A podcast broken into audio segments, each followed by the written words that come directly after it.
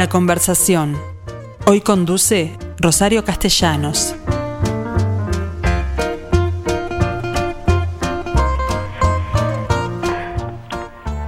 Mi entrevistada hoy es actriz y actriz de teatro, de cine, pero además es comunicadora y para todo ello tiene, eh, bueno, sobrados méritos por cuanto tiene los títulos necesarios.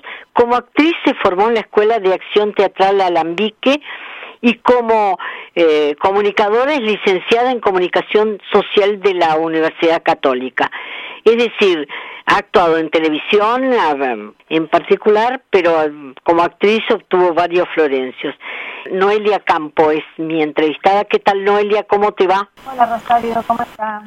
Bueno, antes que nada quería decirte que leí en una eh, entrevista que te hicieron que tú consideras que este es un tiempo muy especial para repensar cómo se muestra la cultura en televisión, ya que la cultura es tu tema y la televisión también, y sin embargo tú encontraste alguna que otra dificultad para transmitir la, la, la, la cultura. ¿Es aburrida? Parece que es, es un momento en el que hay formatos nuevos, plataformas nuevas, entonces es como un momento bisagra, ¿no? Eh, mm. Y ahí es donde hay que pensar cómo eh, difundimos y mostramos eh, la cultura. en televisión, acá em, ha tenido, no hace un tiempo que no tiene el lugar que tenía antes, o por lo menos cuando yo miraba televisión cuando era chica. Em, no sé si el huevo o la gallina, ¿no? Si es que nosotros desde, los medios tenemos que mostrarla, pero dicen que al público le interesa, pero ¿es real eso? ¿Será porque no, no, no estamos teniendo espacio para eso? También al público hay que, hay que digamos, ir, ir llevándolo, ¿no? Hacia ahí, e, e ir este, mostrando formatos que sean interesantes. Bueno, justamente, eh, digo, de eso se trata y la responsabilidad de los comunicadores es hacer interesantes aspectos de la cultura y en ese sentido es que te preguntaba eh, en relación a tu actividad, eh, porque, bueno, tenés años en televisión también, ¿cómo la ves? ¿Cómo se puede cambiar? Cómo se puede cambiar eh, la televisión. Ay, si, la, cultura en la televisión, si, supiera, es, muy difícil también. Nosotros en TV Ciudad estuvimos haciendo durante cuatro años un programa que se llamaba Después Vemos. Era un programa entretenido, entretenimiento, pero que también tenía mucho de cultura. Y la gente lo, lo vio mucho, era un programa diferente, y ahí nosotros tenemos un espacio, por ejemplo, que era entre letras, en el que hablábamos de algún autor y leíamos un cuento yo conducía junto a Jorge Temponi, que también es actor, entonces teníamos ese plus. Teníamos un espacio dedicado al cine que, que jugábamos con el público y interpretábamos la escena de una película y, el público tenía que adivinar a qué película pertenecía. Y, ahí participaba un montón la gente. Eh, teníamos un espacio de música y tratar de demostrar a los músicos siempre como desde otro lugar, sí yendo a tocar en vivo, pero capaz haciendo algo diferente que la gente no ve en las, en las salas. Eh, entonces eh, hubo un, año que hacíamos músicos por músicos, en que músicos súper conocidos de acá eh, homenajeaban a otros músicos haciendo versiones de sus canciones. Después en otro momento contaban la historia de una canción súper conocida. Entonces creo como que, que, era una forma entretenida de mostrar cultura y de difundirla y, que a la gente le llegaba y le interesaba y cosas que no conocían no estaban a conocer. Pero no te digo que esa, que esa sea la receta, ¿no? Eh, pero creo que, que ahí tuvimos un intento. Claro, pero tú además sos actriz, ¿y ¿alguna vez has comentado que te sentís más actriz que conductora de televisión, ¿es así? Sí, sí, sí. La comunicación, bueno, me fui, este, digamos, metiendo en el ambiente porque en un momento dije, bueno, voy a estudiar algo que sea bastante abierto y que tenga muchos eh, intereses y por eso la comunicación ahí me empezó me empezó a gustar. De hecho yo en la católica no hice la especialización en periodismo. Creo que eso lo, fui aprendiendo y me fue me fue atrapando a raíz de ir trabajando bueno eh, yo decía y comunicadora con muchos años en la actividad pero no empezó ahí tu actividad porque fuiste antes modelo para la cual te sobran atributos por tu belleza física, eh, que increíblemente más de uno te pregunta cómo haces para conservarla, ¿no? sí, yo arranqué a los 15 años como este modelo publicitario haciendo gráficas y a los 17 años hice mi primer comercial, mi primera publicidad, que fue la de una de Curitas Van que es bastante conocida. Pero ese ese inicio en televisión, por lo menos en publicidad, fue casi casual, ¿no?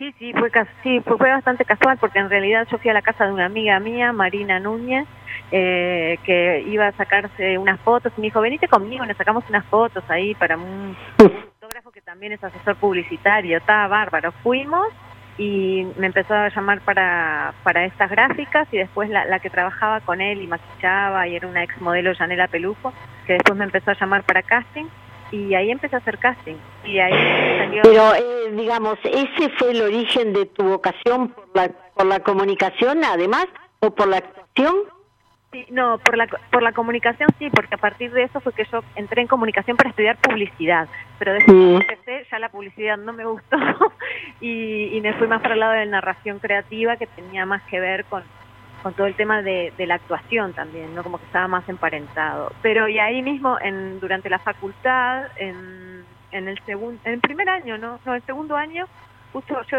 era de la misma generación de Valeria Tanco y Valeria Tanco estaba armando un programa para, para tratar de, sacar en algún canal y me dijo para ver si quería hacer el casting, hice el casting de movilera y quedé, que fue en órbita que fue el segundo programa que hice, porque cuando ellos estaban este, presentando en productoras y en canales el programa, me vio Hugo Brugnini, en ese momento producía Todo Punta y necesitaba una movilera para Todo Punta, y me agarró ahí de ese, de ese piloto de En órbita que pasó después a Canal 10 y que ahí fue que arranqué en Canal 10 y estuve tantos años.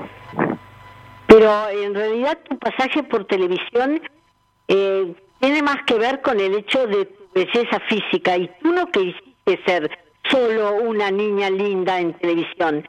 ¿De ahí nació la actriz? No, la actriz siempre estuvo, siempre estuvo. Lo que pasa que lo que uno más quiere en la vida es a lo que más miedo le tiene al fracaso. Entonces, por eso, este, y aparte yo siempre de chica hice cine para niños en la escuela de cinemateca. Entonces, como que, que la actriz siempre quise ser, pero nunca me animé a estudiar. Y cuando empecé a hacer publicidades y eso, que conocí gente de productoras, me decía, este, ah, bueno, pero tienes que ir a, a, estudiar teatro, no sé qué, y yo dije, sí, tal, lo tengo que hacer. Y recién, un año después de que ya había arrancado la facultad, fue que me animé y me metí en, en Alambique, en la Escuela de Acción Teatral de Alambique, una escuela con unos profesores excelentes, impresionantes. Lamentablemente no sigue existiendo esa escuela. Y, y bueno, y ahí fue que empecé a estudiar. Bien, yo es una actriz con algún Florencio además en tu haber no solo en teatro de niños, sino en teatro de adultos también. Eh, creo eh, que hiciste un unipersonal el año pasado que, según tú misma has declarado, fue la mayor desafío. Sí, sí, fue un gran desafío porque yo nunca había hecho un unipersonal y es bien distinto a, cuando trabajas con un elenco, ¿no? ¿Por qué es distinto? Y es diferente ya desde el proceso, ¿no? Porque trabajás solo con, en este caso con la directora y autora que es Sandra Macera, entonces un proceso como eh, eh, de a dos, sobre todo, y, mm, y, y, cuando vas a estar en escena no tenés nadie que te salve, tenés que salvar vos solita. Y, bueno, en realidad, en realidad todo eso es historia hoy, porque el teatro está en, este momento de pandemia en una situación muy difícil, de manera que esta y última idea de amor en cuarentena responde justamente a la adaptación al WhatsApp, en este caso, cosa que me pareció originalísima, a esta situación por la que están pasando. Sí, totalmente. En realidad esta es una idea que surgió el año pasado eh, al, autor, al dramaturgo que es Santiago Loza, que es un dramaturgo mm. argentino, que había visto una nota en el diario El País de Madrid que durante la pandemia habían reaparecido eh, las exparejas, ¿no? Los exnovios, digamos. una, claro, una consecuencia de, de, quedarse confinado y a veces la gente que vivía sola como que le empezaba a mandar mensajes a examores. Y entonces se le ocurrió la idea de hacer eh, un, justamente una especie de teatro, que en realidad el teatro es, en vivo, ¿no? Eh, pero que llegara al WhatsApp, como mensajes de un ex mm. que te empiezan a llegar. Y en realidad el espectador oyente, digamos, eh, tiene que entrar en esa fantasía, ¿no? Es decir, había que anotarse, que ya no hay tiempo, lo lamento, porque si bien esto empieza el próximo jueves, ya tienen el cupo asegurado de ¿eh? gente que habrá de recibir mensajes de distintos actores, actrices y actores. Claro, en realidad empieza hoy, por eso había tiempo hasta ayer para sacar la entrada. Em, empieza hoy, hoy empiezan a llegar los mensajes. Hoy es jueves, claro. Claro, y cuando y cuando las personas se sacaron la entrada en Red Tickets te preguntan qué actor o actriz elegís y eh, tu teléfono celular. Eh, los actores que podías elegir eran este, Rogelio Gracia, Victoria Rodríguez, Gustavo Zafore, Germán Weinberg, Leonor Chavarría, Delfina Martínez, Nacho Cardoso y yo. Entonces, claro. uno de esos actores y te van llegando estos capítulos de mensajes de, un ex romance y, te pueden puede ser el capítulo puede estar integrado solo por audios o por audios y videos o por audios y links porque el, el autor también plantea eh, que, que, el actor elija ponerle las canciones. Acaba un tema romántico y, vos elegís qué canción pones, según tu impronta también. Y este, la, eh, ponele acá imágenes de un viaje, acá fotos de no sé qué, acá un video de la, del atardecer. Eh, fue un trabajo muy interesante que dirigió Jimena Echevarría. Es decir, a ti te, te, elige un, un individuo o lo que sea y eh, tú empezás a mandarle mensajes por WhatsApp ¿Con qué periodicidad? Todos los días llega un capítulo. En realidad todo eso ya está programado. Es una empresa de, un sistema de mensajes que va mandando todo lo que nosotros ya grabamos. Eso está grabado desde el año pasado. ¿Y cómo este, sabías lo que te iban a preguntar, a pedir? No, no, porque en realidad es unilateral. Mm. O sea, vos recibís los mensajes y tenés que meterte en la fantasía de lo que escuchás, pero no podés contestar, digamos. Después, al final, sí podés, te habilitan para que mandes un mensaje si te interesa de cómo fue la experiencia.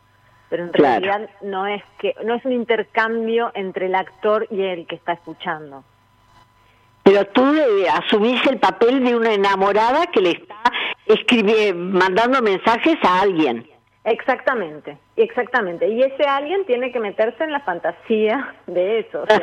Como cuando vas al teatro, ¿no? Que te metes también en en las historias. Bueno, pero ¿cómo es actuar así? Prácticamente solo con la voz o, hay de imagen también. Hay algunos hicimos videos también, algunos hicimos videos. Eh, mm. No, estuvo, fue fue interesantísimo el trabajo, porque aparte nosotros teníamos poner, el autor decía, justo están martillando a los vecinos, no sé qué, no sé cuánto, y, y eso se supone que se tenía que escuchar. claro.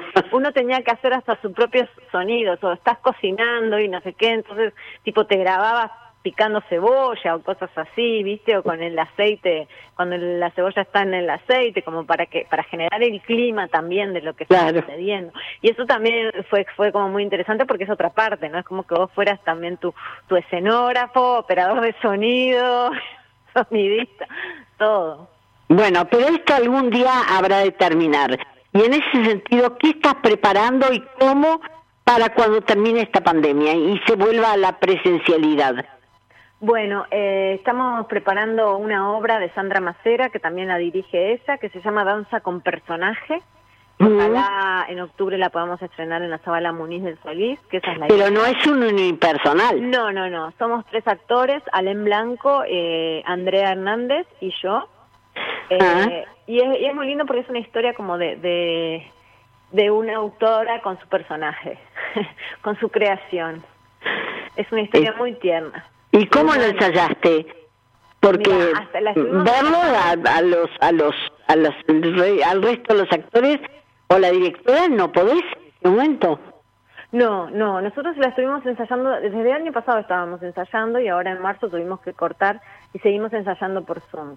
Lo bueno es que eh, a raíz del Zoom, eh, Sandra nos manda eh, otro tipo de ejercicios, porque son ejercicios que tienen que ver más con, con el celular o con la con la computadora. Claro. Y estuvo bueno porque surgieron otras cosas que quizá en los ensayos presenciales no aparecerían. y la verdad eso fue interesante. Al principio uno decía, ay, tal, Zoom, bueno, para seguir con la letra y no perderla. Y Pero después, claro, empezaron a aparecer estos ejercicios que creó Sandra, que la verdad enriquecieron muchísimo el proceso. O sea que no me puedo quejar del Zoom. no te quejas del Zoom, pero seguís extrañando al público en sala, ¿o no? Ah, eso absolutamente, sí, sí, sin duda. Uno está ansioso y deseoso, ¿no? Porque esto porque esto pasa en algún momento, bajen los casos, bajen los, los contagios y, y podamos... Bueno, pero más allá de esos buenos deseos que compartimos todo, a la actriz, ¿por qué le importa el público? Y, y porque porque una esa experiencia en vivo con eh, transmitiéndole algo a la gente que está al lado tuyo sintiéndola cómo respira si se ríe si no se ríe si comenta lo que te genera voz. A mí me pasa con el público que hay obras que termino entendiendo lo que digo gracias al público. Eso es increíble pero estoy en la función 22 y de repente dije tal frase y sentí algo en el público, no un comentario, pero algún movimiento, esto, lo otro, un suspiro, algo así, y digo, ay, claro, acá estoy queriendo decir esto. claro. una frase que yo pasaba por alto y tal, y uno la dice por oficio, ¿no? Claro, este, pero es cierto que cada función con público para el actor es una función diferente. Absolutamente, totalmente distinta. No tiene nada que ver una función a otra. ¿De qué depende que, tú sientas que la función es la mejor que has dado? Eh, ¿De qué depende? Sí. Y, muchas veces de, cómo sientas al público que está, de, mm, si lo ves que está atrapado, que está en silencio, sentís como una energía ahí que hay, ¿no? De, de, atención. Y, y eso está bueno. Bueno, después, por supuesto, ¿no? Con el aplauso también Claro, pero el aplauso sobreviene sobre el final. Claro. Y, yo siempre me he dado la cantidad de, de, funciones de teatro que hay diariamente cuando se, se permite. Es decir, ¿te ha tocado a veces una sala casi vacía? Por supuesto, muchas veces. Y mira, una vez el unipersonal de la bailarina de Maguncia, sí. Eh, porque fue en un momento... Claro, en un momento bisagra, la gente ya se había eh, eh, temido llegar a un espacio cubierto. Exacto, lo hice para dos personas. Ah. Él, él, él, este, el unipersonal, ¿no? Perdón, para tres, para tres personas. El unipersonal. Bueno, pero además tú las veías en ese caso. Claro. Sabías que eran tres.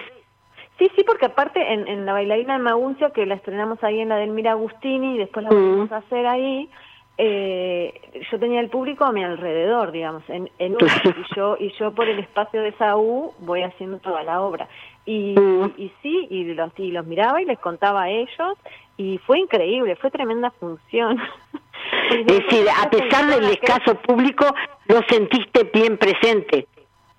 Sí, sin duda, yo me acuerdo que era un día de lluvia, de lluvia espantoso, que no sé qué había pasado así, no sé si había un partido o algo, y, y te dicen, no, hay tres personas, ¿crees que suspendamos? Yo digo, no, si todavía se vinieron hasta acá, con este día, dejaron de no sé qué, los voy a dejar este sin función, ¿no? yo estoy acá cambiada, pronta, maquillada, y ta, y la hice. bueno, pero además se hizo otro aspecto que has señalado, Hoy tienen que vestirse y maquillarse prácticamente solo porque no no pueden compartir con nadie esa experiencia tampoco, ¿no? No, no, exacto. Es tremendo.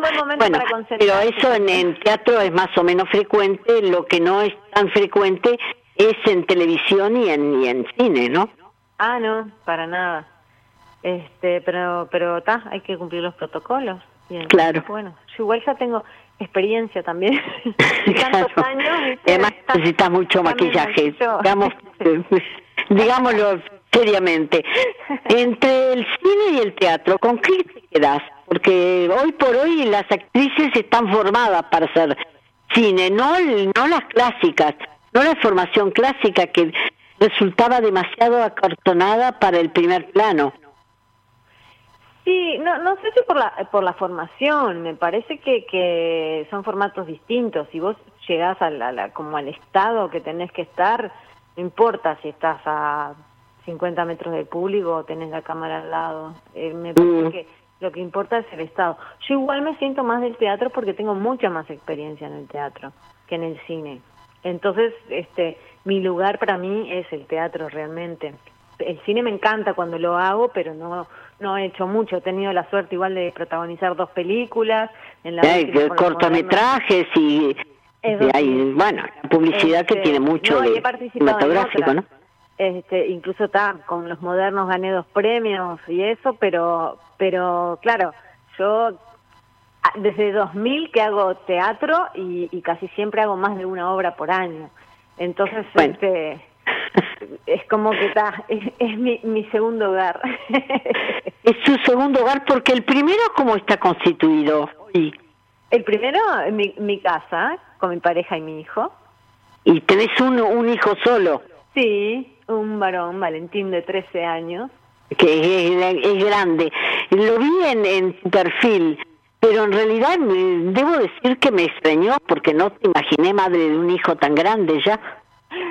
Y eso que lo tuve, lo tuve a los, a los 31. Mm. No lo tuve Bueno, pero ese es eso que la gente te dice. La cara de niña linda la mantenés igual. No sé cómo haces. por, por ahora.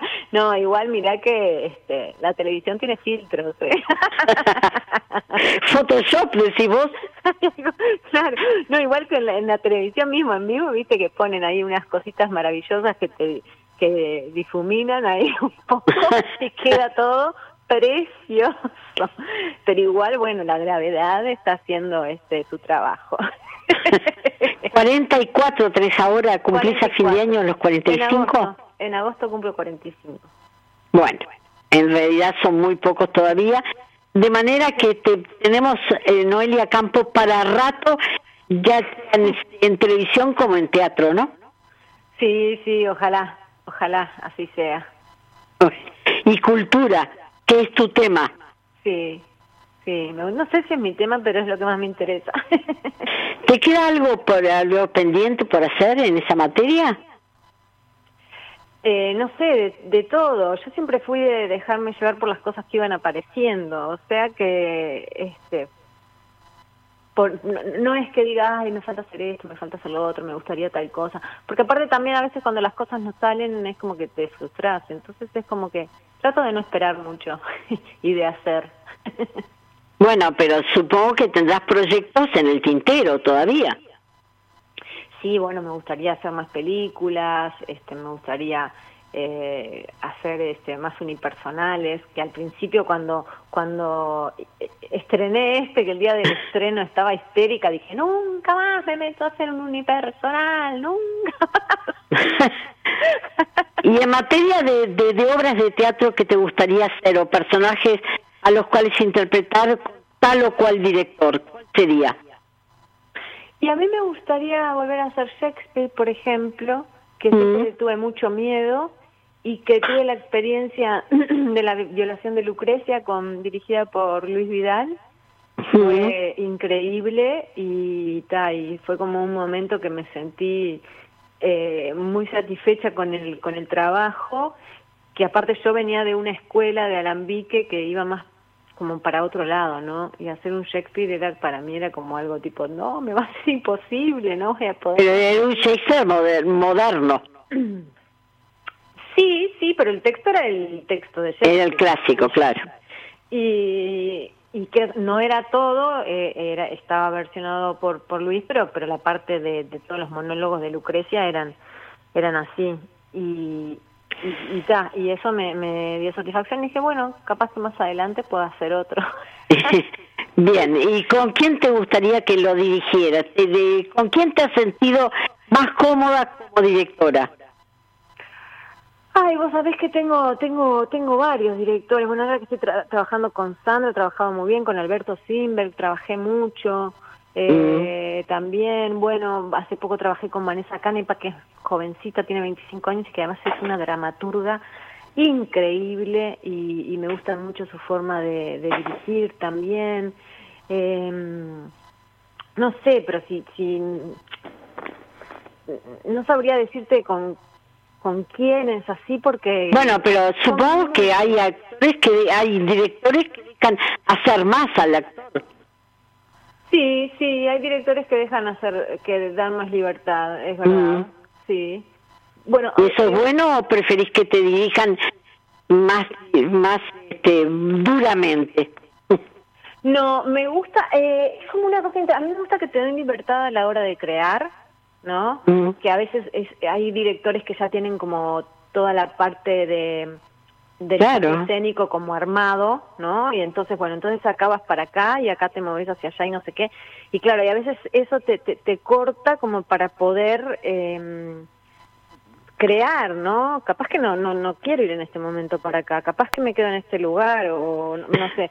Entonces ahí me genera a veces un conflicto, pero en realidad soy bastante de, confiar en el en los directores. Me gusta mucho cuando te, hacen ejercicios de, de, improvisación sobre cuestiones que no están en la obra, pero quizás sí están en el pasado de los personajes, o quizás sí tienen que ver con las situaciones o las temáticas que se tocan en la obra. Entonces de ahí sacas bastante material, ¿no? Porque el actor también es un creador.